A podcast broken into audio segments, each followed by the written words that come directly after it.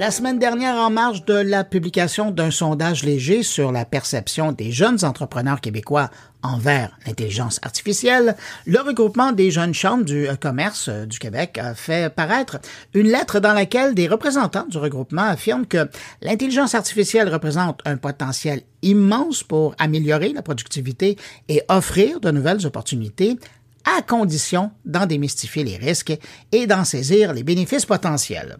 Pour revenir sur cette lettre et la situation des jeunes entrepreneurs du Québec, on rejoint Marie-Chantal Leduc. Elle est directrice exécutive chez Bloc Zéro Conseil. Elle est membre du Cercle des gouverneurs du regroupement des jeunes chambres de commerce du Québec et elle est également la co-signataire de cette lettre. Bonjour Marie-Chantal Leduc. Bonjour. Marie-Chantal, quand vous voyez là, les derniers chiffres de Léger euh, sur une étude que vous avez commandée, que 90% des jeunes professionnels de moins de 35 ans disent connaître l'intelligence artificielle, mais qu'il y a seulement 34% qui se disent familiers avec le sujet et qu'il y a 56% qui disent avoir un niveau de connaissance de l'IA plutôt mauvais, qu'est-ce que ça vous dit, vous?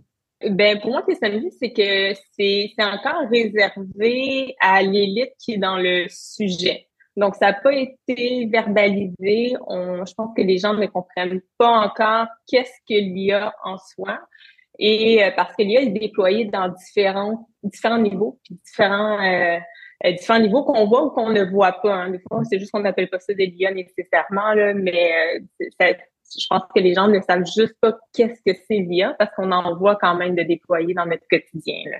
Oui, ben, ben, de façon euh, transparente. On a juste à penser aux réseaux sociaux ou aux, services de, commerce qu'on utilise.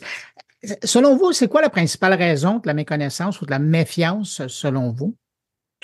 Euh, ben ça, c'est deux choses euh, différentes. Le méconnaissance, méfiance. Méconnaissance, euh, ben, je pense que c'est c'est pas communiqué de manière ouverte ou on n'en fait pas un sujet qui est parlé de manière qui est accessible aux, gens.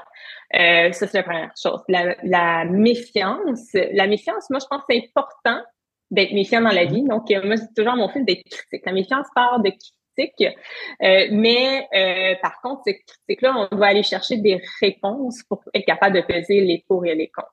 Et je pense que euh, avec tout ce qu'il y a, toute l'information qu'on met sur Internet de nos jours, cette euh, méfiance-là par rapport euh, à, à l'IA, euh, c'est, on parle d'IA responsable notamment, là, donc il faut, faut être conscient, mais je pense que c'est un sujet qui est plus large qui est celui de la cybersécurité. Mm. Euh, donc, il n'est pas, oui, l'IA, ça peut être amplifié, hein, mais euh, je pense qu'on parle de cybersécurité plus à large quand on a cette méfiance-là. Oui, puis vous avez bien raison de mentionner que la méfiance est importante, en tout cas de se poser des questions, mais je reviens sur l'angle de la méconnaissance. Vous dites que euh, les jeunes professionnels se sentent peut-être moins interpellés. Pourtant, au nombre de conférences et de congrès et de sommets sur l'intelligence artificielle, j'ai l'impression que ils devraient être interpellés ou curieux par rapport à la question. Est-ce que c'est parce qu'on on les vise pas nécessairement par ce type d'événement-là? Ben, c'est sûr que généralement, ces événements-là, c'est dans notre cercle professionnel. Il faut avoir une curiosité, curiosité intellectuelle. Moi, je me dis par contre que c'est peut-être aussi au niveau du, de la formation et du cursus. Hein? Donc, euh, peut-être la façon euh, d'aborder euh, tout ça.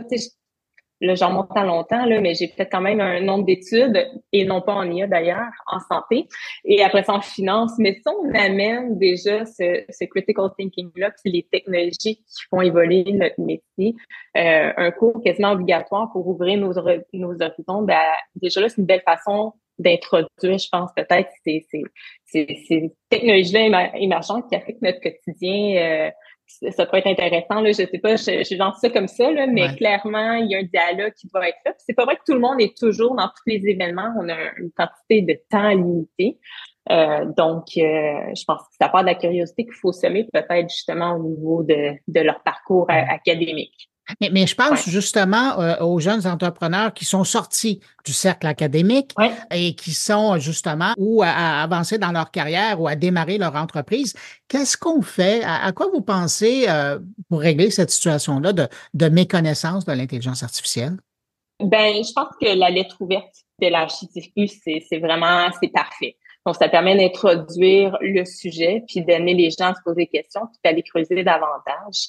Après ça, ben, au Québec, on a quand même un écosystème qui, qui a été développé pour avoir ces collaborations-là entre les experts en IA et donc ceux qui développent, ceux qui ont, le cerveau que je dis là, et, et ceux qui sont dans leur métier, qui connaissent leur métier et de pouvoir merger, hein, de fusionner les deux mondes pour être capable d'arriver à des solutions puis voir qu'est-ce qui se fait dans, dans l'entreprise.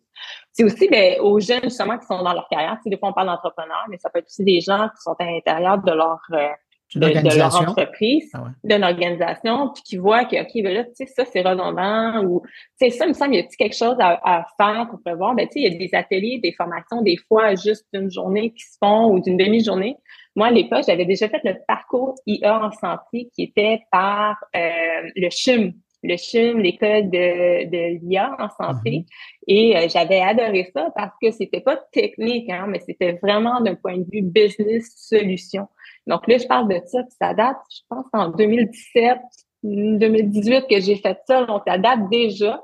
Euh, le CHUM était déjà avant-gardiste de ce côté-là. Donc, il y a cette formation-là ici, là, que bon, non, si on est curiosité, on va voir qu'on peut ramener ça à notre employeur après ça, que c'est créer un projet à l'interne qui serait euh, bénéfique peut-être. Mais ça me fait penser, euh, il y a quand même beaucoup de jeunes qui sont curieux et qui veulent l'utiliser.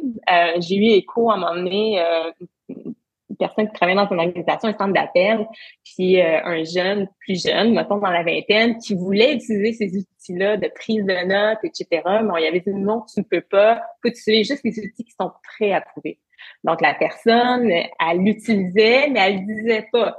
Donc, tu sais, tu vois, pour moi, ça, c'est un risque. Alors, si on, dans une organisation, on, on, euh, on, parle de ça, on explique, on explique le cadre, puis qu'on ouvre la porte à ces innovations-là, ben on dit comme ça, venez me voir, on va le regarder, puis on va dire oui, tu peux l'utiliser, mais il faut que tu l'utilises de telle façon, tu peux pas rentrer des informations qui sont euh, qui sont euh, sensibles, par exemple, etc. Donc, tu sais, l'importance dans une politique à l'interne, c'est par rapport à ça, même si on est tout petit, petit, nous, on est une petite entreprise, on a notre politique.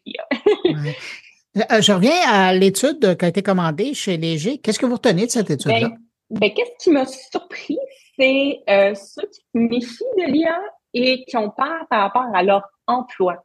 Donc, moi, je me suis penchée sur la question en IA a quand même plusieurs années, euh, d'au moins 6-7 euh, ans, et on avait regardé l'impact structurel et euh, l'impact fonctionnel euh, au niveau de l'écosystème et des, des emplois, justement, c'était dans le domaine de la finance. Qu'est-ce qu'on voyait? C'était justement que l'IA vient augmenter l'humain. Donc, quand on parle d'augmenter, c'est que c'est vraiment l'idée, c'est pas nécessairement de remplacer l'humain parce que l'aspect cognitif avancé de jugement critique doit être là.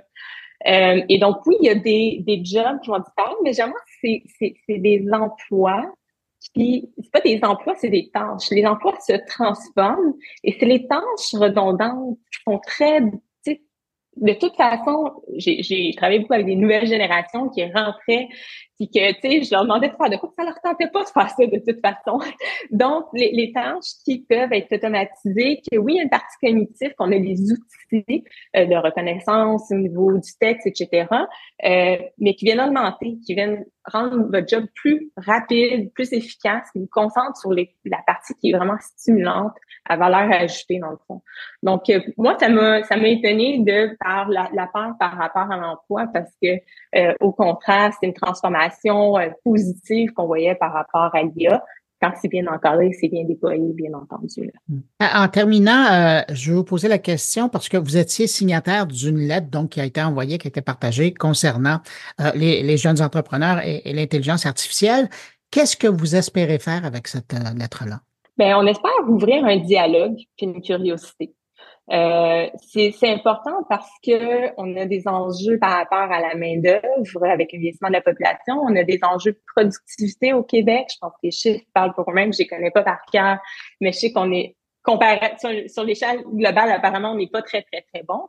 Euh, donc, dans cette perspective-là, ben, il faut avoir une ouverture pour voir ben, comment les technologies émergentes peuvent être utilisées pour euh, améliorer cette productivité-là, puis aussi euh, garder nos employés, c'est qu'on est.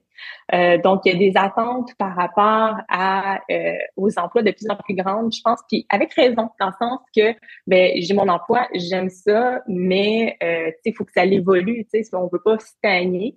Et pour garder cette main d'œuvre là qui est curieuse, puis qui, qui, qui veut aussi avoir une vie personnelle, etc. Ben il faut avoir cette ouverture d'esprit là, puis aller chercher des outils technologiques ou autres pour améliorer ça puis faire face à ces enjeux-là par rapport à la main-d'œuvre et à la productivité. Donc, pour moi, c'est, j'espère que ça va ouvrir des conversations et une curiosité euh, de, de l'ensemble des, des, des, entrepreneurs et entrepreneurs à travers le Québec, parce qu'on a une culture entrepreneuriale assez forte au Québec. Là. Ça, ça nous distingue. Bon, ben, en tout cas, vous venez de poser la discussion euh, dans mon carnet. Marie-Chantal Leduc, je rappelle, vous êtes directrice exécutive chez Bloc Zéro Conseil. Vous êtes également membre du Cercle des gouverneurs du regroupement des jeunes chambres de commerce du Québec. C'est pour ça que je vous accueillais. Merci infiniment d'avoir pris de votre temps pour euh, répondre à mes questions. Puis, je souhaite longue vie à cette lettre-là et à la discussion. Merci beaucoup. Merci, au revoir.